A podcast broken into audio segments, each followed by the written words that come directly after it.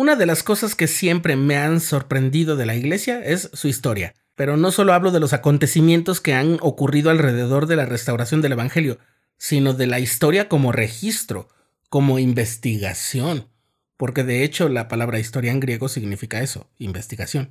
Me causa asombro la gran cantidad de testimonios y relatos que han hecho posible dar forma a una historia plena de detalles y datos de gran importancia, lo cual ha contribuido a emplear un altísimo rigor metodológico para hacer de la historia de la Iglesia de Jesucristo de los santos de los últimos días una de las más confiables y veraces que existen.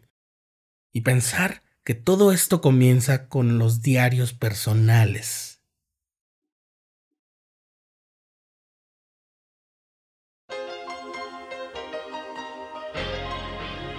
Estás escuchando el programa diario,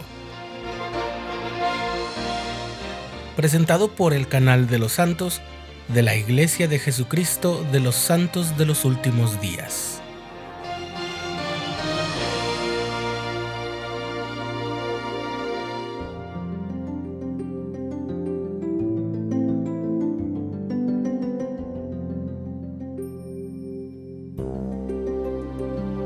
Un diario puede ser una herramienta poderosa.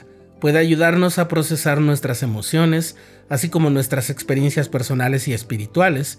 Puede ayudarnos a identificar nuestras bendiciones. Puede ser una crónica de nuestros triunfos y retrocesos y puede recordarnos el pasado. Además, llevar un diario tiene el potencial de influir enormemente en las generaciones futuras. Al llevar el diario, podemos unirnos a líderes históricos y religiosos que han aportado comprensión y conocimiento a otros. Esas no son mis palabras, sino las de Melanie Neff, especialista en archivonomía. Sí, esa profesión existe, junto a la de archivística, archivología, bibliotecología, biblioteconomía, diplomática, paleografía, numismática, y muchas otras que aportan sus disciplinas a la investigación histórica. Melanie trabaja precisamente en la Biblioteca de Historia de la Iglesia y en un artículo publicado en el portal de Historia de la Iglesia habla del poder que puede emanar de un diario personal. Como miembros de la Iglesia de Jesucristo de los Santos de los Últimos Días, somos herederos de un legado construido a partir de registros, el libro de Mormón comienza con el relato personal de toda una vida, la de Nefi y el resto de los que contribuyeron en el resto del libro, hasta Mormón y Moroni. En los últimos días, una de las primeras instrucciones que el Señor le dio a José Smith y que repitió con frecuencia fue el mandamiento de llevar un registro de la iglesia. Desde entonces hemos tenido gigantes de los registros personales como Wilford Woodruff, Emmeline B. Wells, y Spencer W. Kimball. Sin los escritos de los miembros anteriores de la Iglesia, dice Melanie Neff, no tendríamos una comprensión tan clara de la historia de nuestra Iglesia. No conoceríamos a los personajes históricos tan bien como los conocemos. Es posible que los primeros miembros de la Iglesia no sospecharan la importancia de sus escritos y sinceramente a veces podemos sentir lo mismo acerca de nuestro propio diario. El presidente Spencer W. Kimball era un apasionado defensor de llevar diarios. Él dijo que las personas a menudo usan la excusa de que sus vidas transcurren sin incidentes y nadie estaría interesado en lo que han hecho. Pero les prometo, decía el presidente Kimball, que si mantienen sus diarios y registros, de hecho serán una gran fuente de inspiración para sus familias, sus hijos, sus nietos y otras personas a lo largo de las generaciones. Cada uno de nosotros es importante para aquellos que son cercanos y queridos por nosotros, y a medida que nuestra posteridad lea las experiencias de nuestra vida, ellos también llegarán a conocernos y amarnos.